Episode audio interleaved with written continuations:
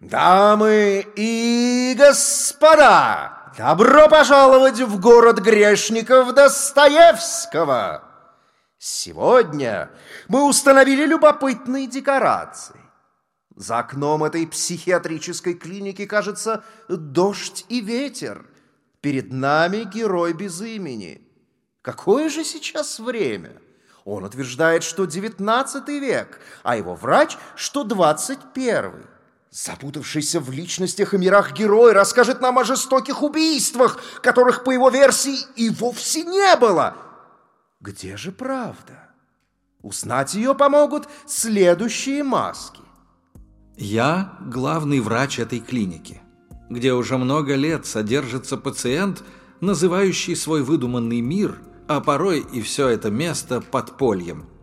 До последнего времени никому из наших специалистов не удавалось его разговорить.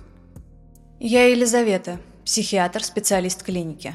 Я придумала, как обращаться с нашим пациентом так, чтобы вытащить его из придуманного мира. Я герой этой истории – что пишет записки, вспоминает и ненавидит. Итак, мы начинаем. Занавес!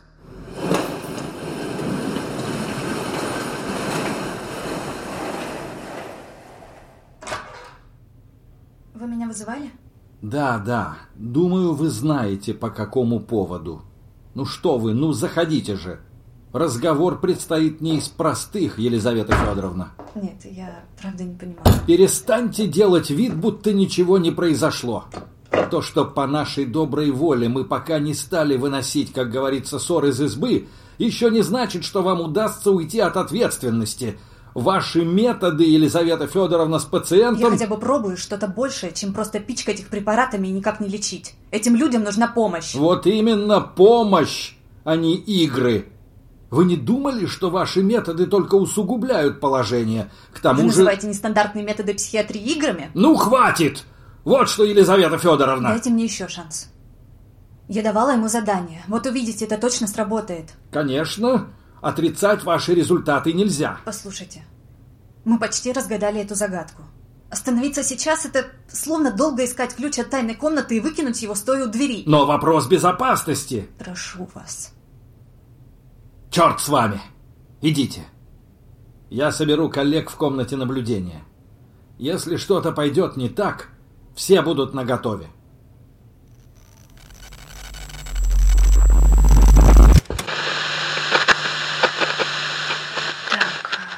Трансляция вроде включена. Все работает. Психиатрическая клиника Святого Михаила. Сессия доктора Елизаветы. Неужели мы не можем обойтись без этих бесконечных формальностей? Одно и то же каждый раз. Пациент бла-бла, доктор бла-бла, запись номер бла-бла-бла. Хорошо. Если у вас это вызывает такую реакцию... Именно что вызывает. Хорошо, хорошо. Конечно. На прошлой встрече я давала вам задание. Я просила вас описать то, что вы чувствуете, и отразить ваши теории. Все прошло успешно? Мое подполье. Да, да, написал. Как же иначе-то? Я вижу, это объемный труд. Вы прочтете мне? Вам правда интересно? Вы будете меня слушать? Конечно.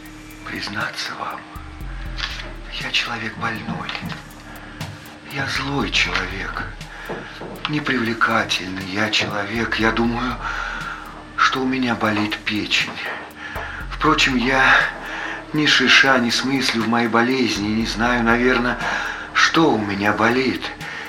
Я не лечусь и никогда не лечился, хотя медицину и докторов уважаю. Но вы ведь лечитесь. Посмотрите. Не перебивайте. Что-то я... Ничего. Продолжайте, это я виновата. Спасибо. Это злость все моя. Но я не хочу лечиться со злости. А вот это, наверное, не изволите понимать. Ну, са я понимаю. Я, разумеется, не сумею вам объяснить, кому именно я насолю в этом случае моей злостью.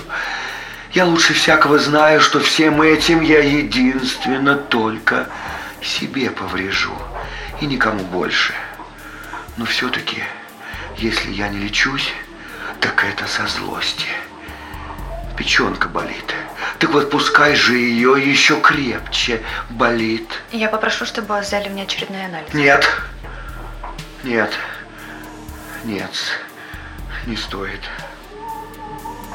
Я уже давно так живу. Лет двадцать. Теперь мне сорок. Я прежде служил, а теперь не служу. Я был злой чиновник.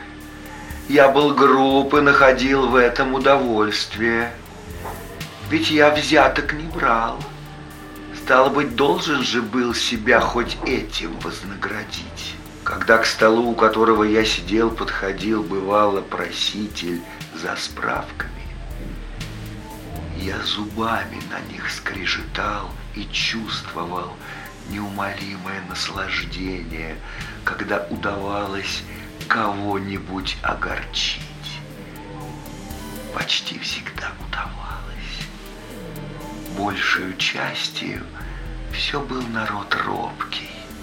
Известно, просители. Вы ведь не желали никому из них настоящего зла, верно? Знаете, был вот один.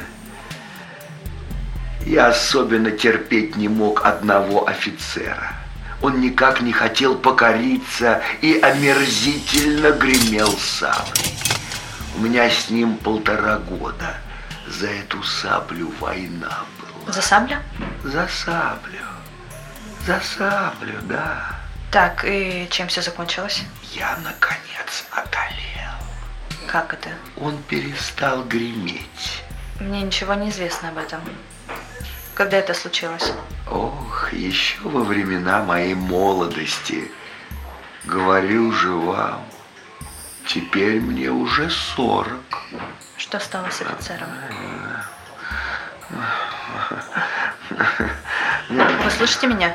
Ах, да-да, конечно. Вы что-то спросили? Что стало с офицером, который гремел саблей? С офицером-то? Да ничего. Это я наврал про себя, что я был злой чиновник. Со злости наврал. Я просто баловством занимался и с просителями, и с офицером, а в сущности никогда не мог сделаться злым. Я поминутно сознавал в себе много-премного самых противоположных тому элементов. Я чувствовал, что они так и кишат во мне, эти противоположные элементы. Я знал, что они всю жизнь во мне кишели и из меня вон наружу просились. Но я их не пускал, не пускал, нарочно не пускал наружу. Давайте вернемся к вашим запискам. Как вы жили? В углу, в подполье. Я и прежде жил в этом углу, но теперь я поселился в этом углу. Комната моя дрянная, скверная, на краю города – Служанка моя деревенская баба, старая, злая от глупости. И от нее к тому же всегда скверно пахнет.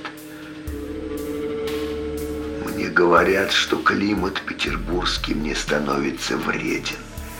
И что с моими ничтожными средствами очень дорого в Петербурге жить, я все это знаю лучше всех этих опытных и премудрых советчиков и покивателей знаю. Но я остаюсь в Петербурге. Я не выйду из Петербурга. Я потому не выйду. Эх, да ведь это совершенно все равно. Выйду я или не выйду. Вы действительно в Петербурге. Но о какой служанке вы говорите? Ваша домработница? Что за слово странное? Вы назвали ее служанкой. А кто же она еще-то? Какой сейчас год? Год.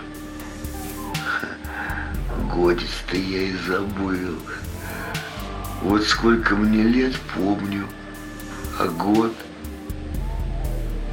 Так редко я выхожу отсюда. А последние годы так и вовсе. Но уж половина девятнадцатого столетия минула. Это я еще служил тогда. Вот получается где-то конец 1860-х. Продолжайте. Пожалуйста, ваши записки. А, ну так вот да. О себе.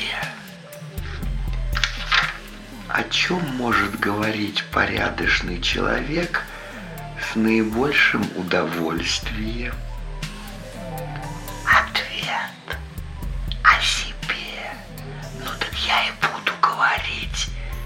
О себе.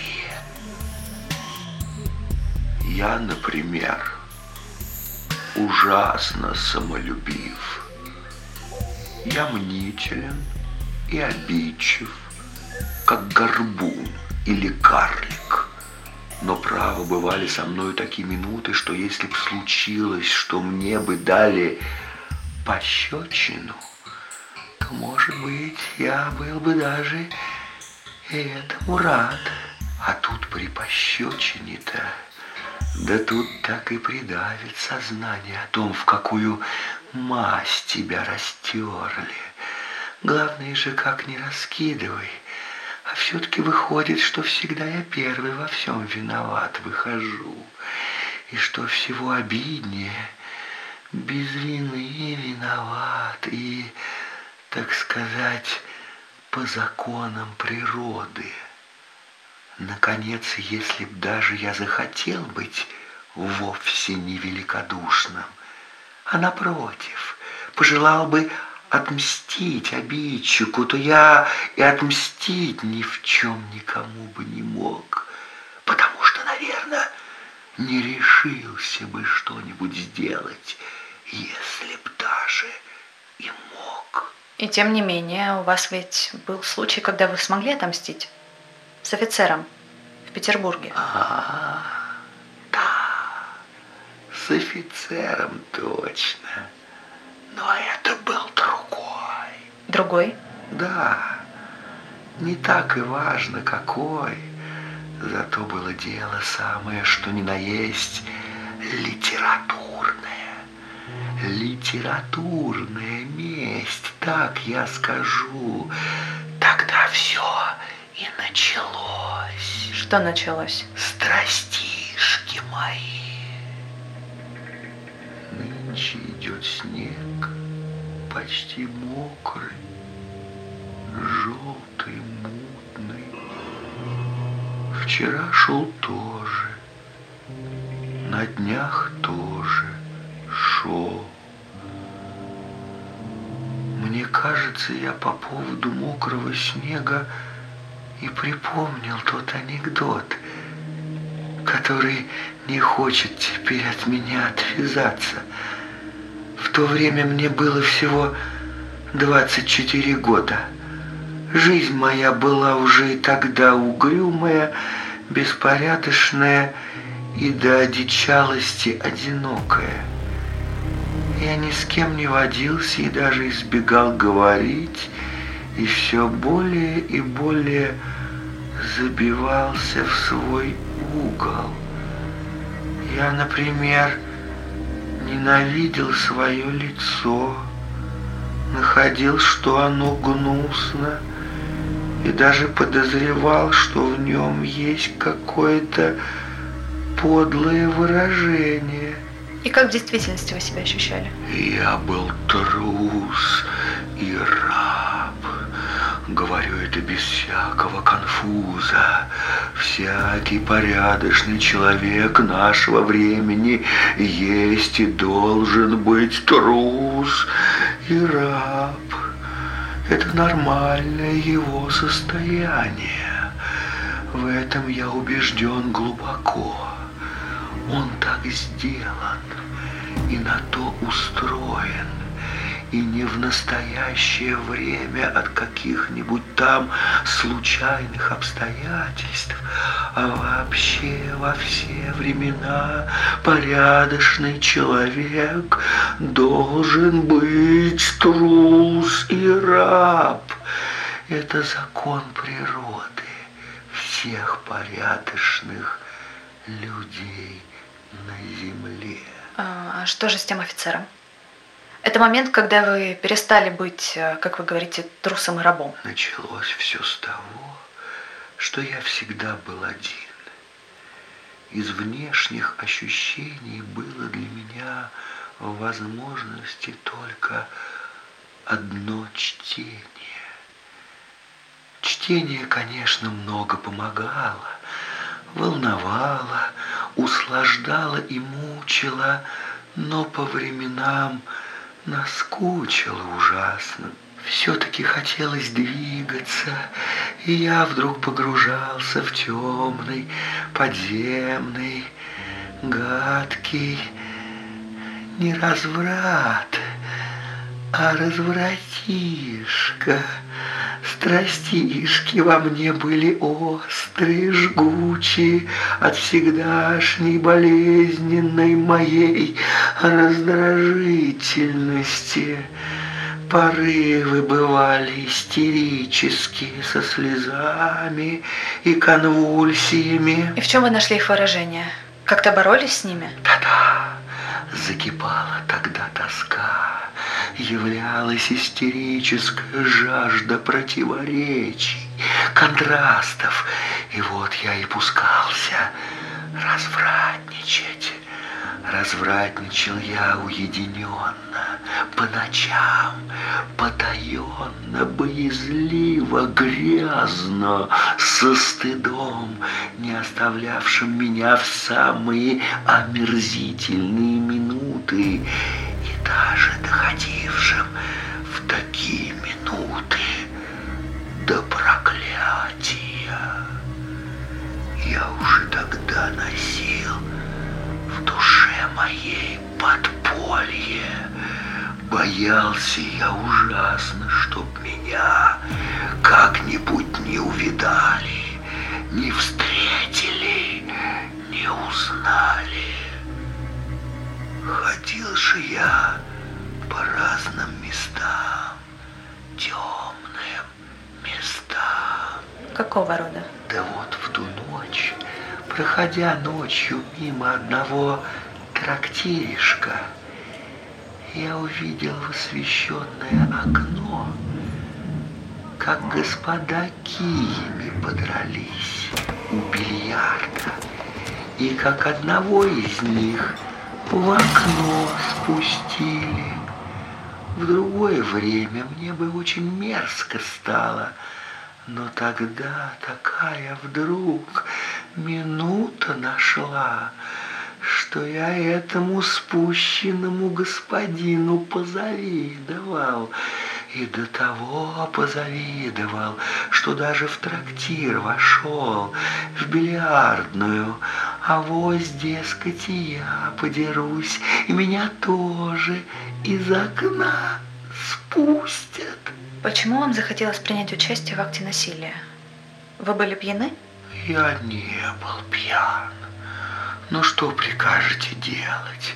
До такой ведь истерики может тоска заесть, но ничем не обошлось. Оказалось, что я и в окно-то прыгнуть не способен и я ушел, не подравшись. Осадил меня там с первого же шагу один офицер. Я стоял у бильярда и по неведению заслонял дорогу, а тому надо было пройти. Он взял меня за плечи и молча, не предуведомив и не объяснившись, переставил меня с того места, где я стоял, на другое, а сам прошел, как будто и не заметил. Я бы даже побои простил, никак не мог простить того, что он меня переставил и так окончательно не заметил. Это сильно вас оскорбило. И больше со мной поступили как с мухой. Был этот офицер вершков 10 росту. Я же человек низенький и истощенный. Струсил я тут не из трусости, а из безграничнейшего тщеславия. Я испугался не десяти вершков росту, не того, что меня больно прибьют и в окошко спустят. Физической храбрости право хватило бы, но нравственной храбрости не доставало. И что вы решили сделать? Вы говорили о месте. Злоба моя даже укреплялась и разрасталась с годами. Сначала я потихоньку начал разузнавать об этом офицере. Трудно мне это было, потому что я ни с кем не был знаком, но я единожды его увидел. Я следил за ним до самой квартиры, а затем я собрался встретиться с ним на Невском, где он бывало гулял, но мне стало только хуже. Мне жаль. Он не стоит. Тогда уже я начинал испытывать приливы тех наслаждений, о которых я уже говорил. И как-то мне пришла мысль, что сделать с этим офицером? Что если, проходя мимо него, не посторониться, как обычно, а дать о себе знать, не уступать дорогу? И? Дерзкая мысль эта мало-помалу до того овладела мною, что не давала мне покоя. Мечтал я об этом беспрерывно. Ужасно и нарочно чаще ходил на Невский, чтоб еще яснее себе представить, как это я сделаю. Когда буду делать, я был в восторге. И затем вы... В один из дней я решился. В трех шагах от врага моего я зажмурил глаза, и мы плотно столкнулись плечо о плечо. Я не уступил ни вершка и прошел мимо совершенно на равной ноге. Он даже не оглянулся и сделал вид, что не заметил. Но он только вид сделал. Я уверен в этом. Я до сих пор в этом уверен. Разумеется, мне досталось больше. Он был сильнее, но не в том было дело. Я был в восторге. Вы убили его. Как это убил? От чего же убил? Толкнул. А вы его еще встречали потом? Видели живым? Лет уже четырнадцать. Я его теперь не видал. Что-то он теперь, мой голубчик. Кого давит? Вам совершенно не жаль? Вы причинили боль другому человеку. Должно быть такой же, какую общество причиняло все время вам. Не так ли? А что боль? Вы меня, видно, не поняли. В боли есть наслаждение. Вот, к примеру, и в зубной боли есть наслаждение. У меня как-то целый месяц болели зубы. Я знаю, что есть. Тут, конечно, не молча злятся, а стонут. Но это стоны не откровенные, это стоны с ехидством, а в ехидстве-то и вся штука. Чьи стоны? Да пускай мои, чем хуже – даже и лучше. А чужие стоны вы слышали? Нет, ну вы меня совсем не слушаете. Я вам о том, что в этих-то стонах выражается наслаждение страдающего. Не ощущал бы он в них наслаждения, он бы и стонать не стал. То есть вам совершенно никого не жалко? Ведь другие люди, они все равно, как и вы, слушают, чувствуют, испытывают те же боли, наслаждения и ненависть к себе тоже. Вы не одиноки в этом. Если бы мне предложили выбирать, всему миру провалиться или мне чай пить, я бы ответил, что лучше всему миру провалиться, а мне чтоб чай пить. Но хотя бы кто-то или что-то вам нравилось, кроме боли? Помню, тогда мокрый снег валил хлопьями. Я раскрылся, мне было не до него. Пустынные фонари угрюмо мелькали в снежной мгле, как факелы на похоронах. Снег набился мне под шинель, под сюртук, под галстук, и там таял. Я не закрывался, ведь уж и без того все было потеряно. Мы тогда подъехали к магазину. Это был один из тех тогдашних модных магазинов, которые давно уже теперь истреблены полицией. Днем и в самом деле это был магазин, а по вечерам, имеющим рекомендацию, можно было приезжать в гости. Вы так называете публичный дом? Как легко вы разгадали мою ложь. Да я и не скрывал, вовсе нет. Чего это теперь скрывать? И там вы встретились с женщиной. Она вам понравилась? По-другому. Передо мной мелькнуло свежее, молодое, несколько бледное лицо с прямыми темными бровями, серьезным и как бы несколько удивленным взглядом. Мне это тотчас же понравилось. Я бы возненавидел ее, если бы она улыбалась. Когда я подходил к ней, то случайно погляделся в зеркало. Взбудораженное лицо мое мне показалось до крайности отвратительным. Бледное, злое, подлое, с лохматыми волосами. Это пусть, этому я рад, подумал я. Я именно рад, что покажусь ей отвратительным. Мне это приятно.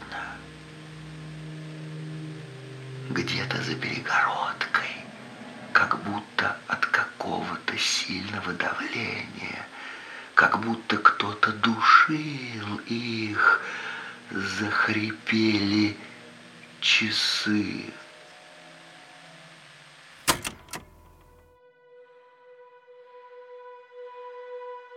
После неестественно долгого хрипения последовал тоненький, гаденький и как-то неожиданно чистый звон. Точно кто-то вдруг вперед выскочил.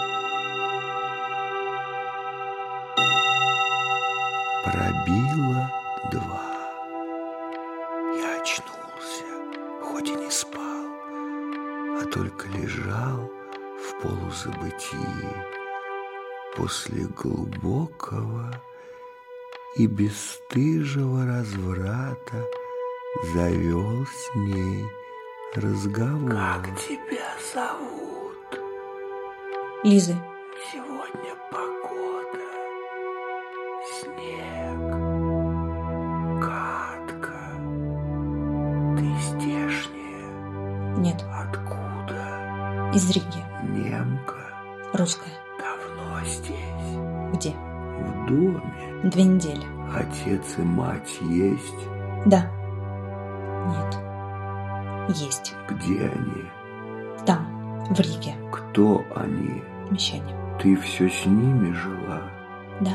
Сколько тебе лет? Двадцать. Зачем же ты от них ушла?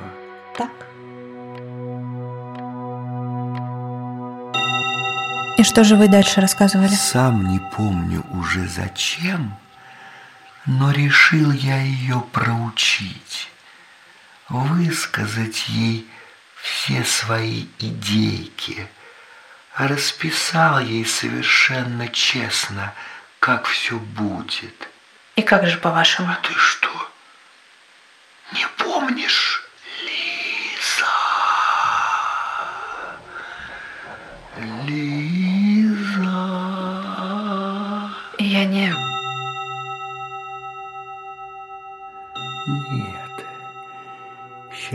Счастье, счастье тебе, если где-нибудь там в углу, в подвале, когда вишне в чехотке поскорее помрешь. В больницу, говоришь ты? Хорошо, свезут.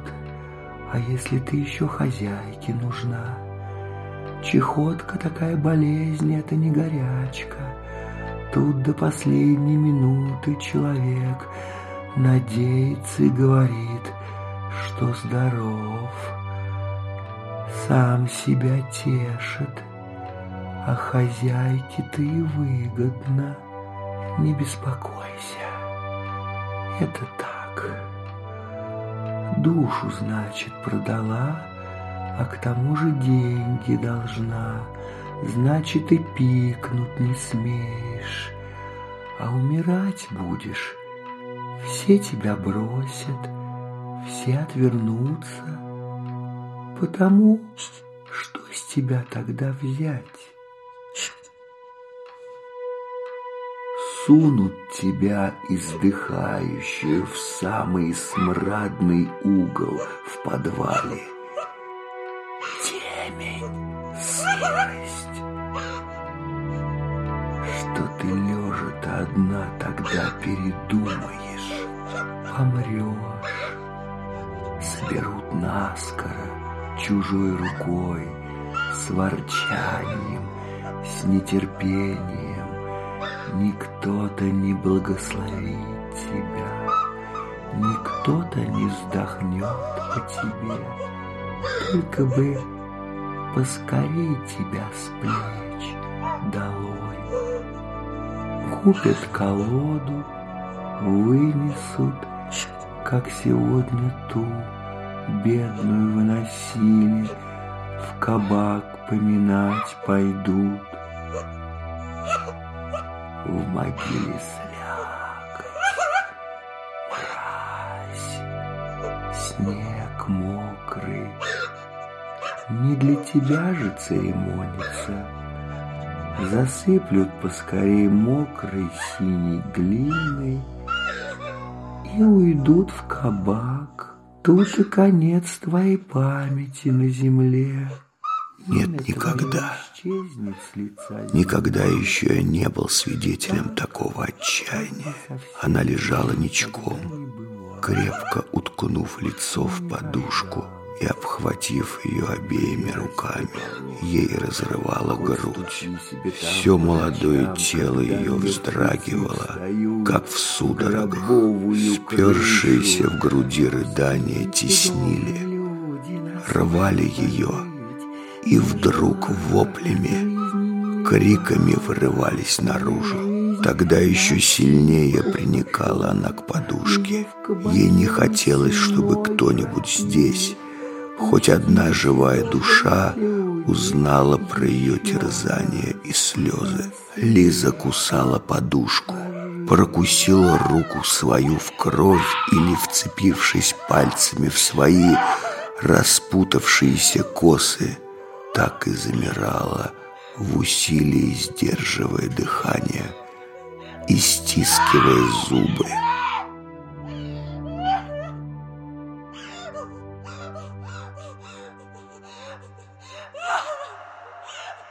Я было начал что-то говорить ей, просить ее успокоиться, но почувствовал, что не смею. И вдруг сам весь, как в каком-то ознобе, почти в ужасе, бросился ощупью кое-как наскоро сбираться в дорогу. Было темно.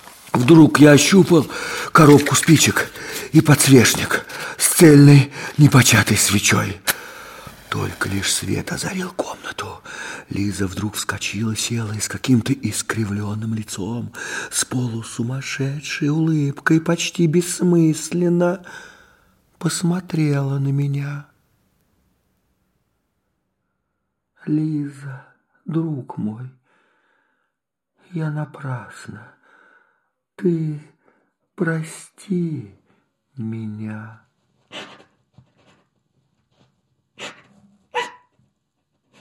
Вот мой адрес, Лиза.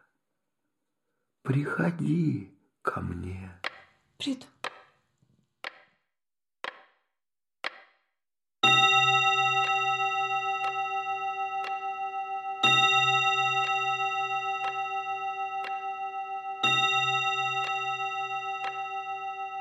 Долго ждать Лизу не пришлось, хоть я и не верил, что она придет. Настал четвертый день.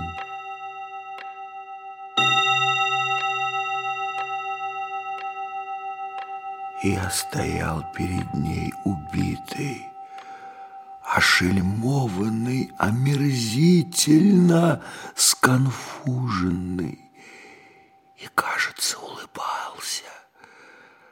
всеми силами стараясь запахнуться полами своего лохматого, ватного халатишки, но точь в точь, как еще недавно, в упадке духа представлял себе. Оба были сконфужены. Садись.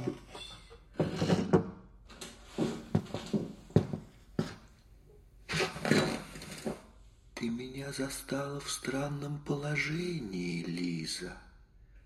Нет-нет, не думай чего-нибудь. Я не стыжусь моей бедности. Напротив, я гордо смотрю на мою бедность. Я беден но благороден. Можно быть бедным и благородным.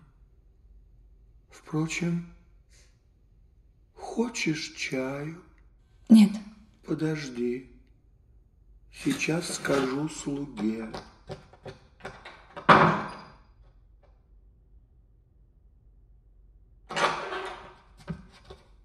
Я убью его. А что это? Я убью его, убью его. Ты не знаешь, Лиза, что такое этот плач для меня. Он мой палач, он пошел теперь за сухарями. Он... Это был припадок. Как мне стыдно-то было между всхлипываний. Но я уже их не мог удержать. Она испугалась. Что с вами? Что это с вами? воды, подай мне воды, вон там. Я, впрочем, осознавал, что мог бы обойтись без воды и не бормотать слабым голосом. Но я, что называется, представлялся, чтоб спасти приличие, хотя припадок был и действительный.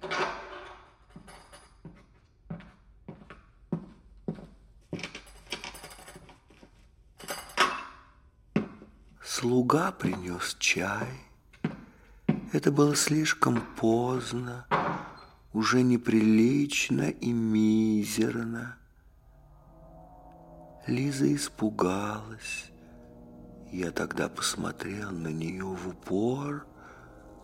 Припадок кончился. Ты презираешь меня? Пей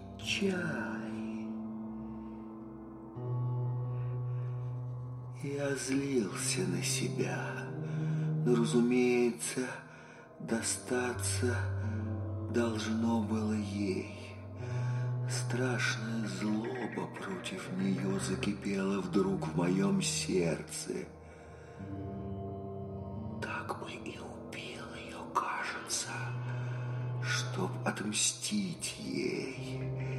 Я поклялся мысленно не говорить с ней во все время ни одного слова. Она же всему причиною, думал я. Я... Я оттуда хочу совсем выйти. Из того места порога. Закончить с этим. Не помешала ли я вам? Для чего ты ко мне пришла? Скажи ты мне, пожалуйста, зачем ты пришла? Отвечай, отвечай. Я тебе скажу, матушка, зачем ты пришла? Да какое мне дело до того, что ты этого ничего не поймешь? И какое, ну какое, какое дело мне до тебя и до того, погибаешь ты там или нет? Да понимаешь ли ты, как я теперь, высказав тебе это, тебя ненавидеть буду?» За то, что ты тут была и слушала. Ведь человек раз в жизни только так высказывается. Да и то в истерике. Чего ж тебе еще? Чего ж ты еще после всего этого торчишь передо мной, мучаешь меня, не уходишь.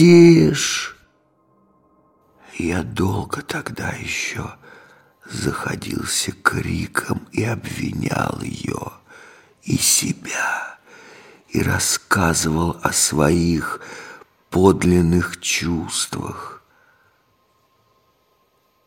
Но произошло странное обстоятельство. Лиза пожалела меня, разглядев мою суть, поднялась и обняла. Мы оба разрыдались друг у друга на плечах.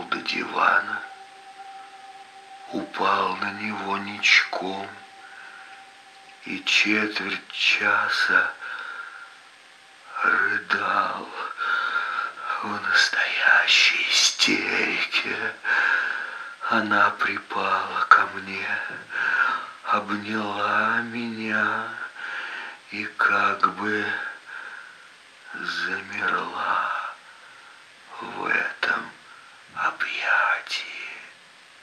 Но все-таки штука была в том, что истерика должна же была пройти. Мне было стыдно. Однако ж я преодолел себя и приподнял голову. Надобно ж было когда-нибудь поднять. И вот я до сих пор уверен, что именно потому, что мне было стыдно смотреть на нее, в сердце моем вдруг тогда зажглось и вспыхнуло другое чувство. Чувство господства и обладания. Глаза мои блеснули страстью, и я крепко стиснул ее руки. Как я ненавидел ее, и как меня влекло к ней в эту минуту. Одно чувство усиливало другое. Это походило чуть не на мщение. Что произошло дальше? Лиза, Вам плохо? Лиза, это... Эй, очнитесь. Очнитесь, я доктор. Лиза! Что произошло дальше, Елизавета Федоровна, вам известно. Да. Конечно, я погорячился. Идея с тем, чтобы разыграть с больным события минувших дней, похвальна, но слишком опасна.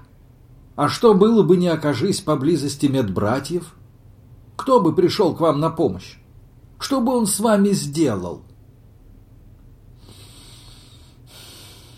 Конечно, и я виноват, что все же позволил вам отправиться к нему. И только поэтому мы вообще с вами сейчас беседуем, и вы все еще носите этот халат. Спасибо. Ну ладно уж. Ваши успехи, тем не менее, нельзя игнорировать. Больной молчал 16 лет. 16 лет он находился в своем подполье, в пространстве, которое выдумал его разум после известных событий. Он не понимает, кто он и где, не знает, в каком веке находится. От своих поступков он спрятался в выдуманном мире. Хотя, по-видимому, все, что он вам сообщил, его действительные мотивы. Ваши сеансы в этом смысле пошли ему на пользу, если бы не такой печальный конец. Вы слышали про офицера? Как думаете, что это? Да, кроме Лизы он говорил еще о двух офицерах. Одному он отомстил, столкнув с моста. Этот факт был известен. А вот про человека с саблей больной сказал впервые. Мы передали эту информацию в следственные органы и обнаружили, что тогда действительно пропал один лейтенант. Тело так и не нашли. Вполне вероятно, что это еще одна его жертва. Жаль только, что мы так и не узнали, что именно он сделал с Лизой и куда спрятал ее тело. Помните, он э, говорил что-то, что у него целый месяц болели зубы. Зубы? Лучше не думайте об этом. Между фантазиями и реальностью большая разница. Но- Все. На этом все. Возьмите-ка вы, Елизавета Федоровна, отпуск. Хотите, месяц вам сразу выпишу. А как же... И не думайте даже. Скажу вам лишь, что пациента замкнуло на вашем задании.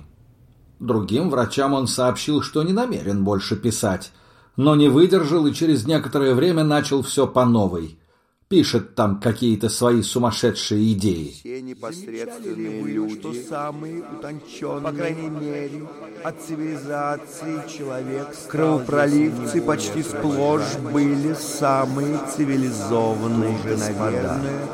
Хуже, гаже, и деятели потому и деятельны, что они тупы и ограничены. Да ведь это единственная причина сознания. Так что нам кажется, что на этом можно и остановиться.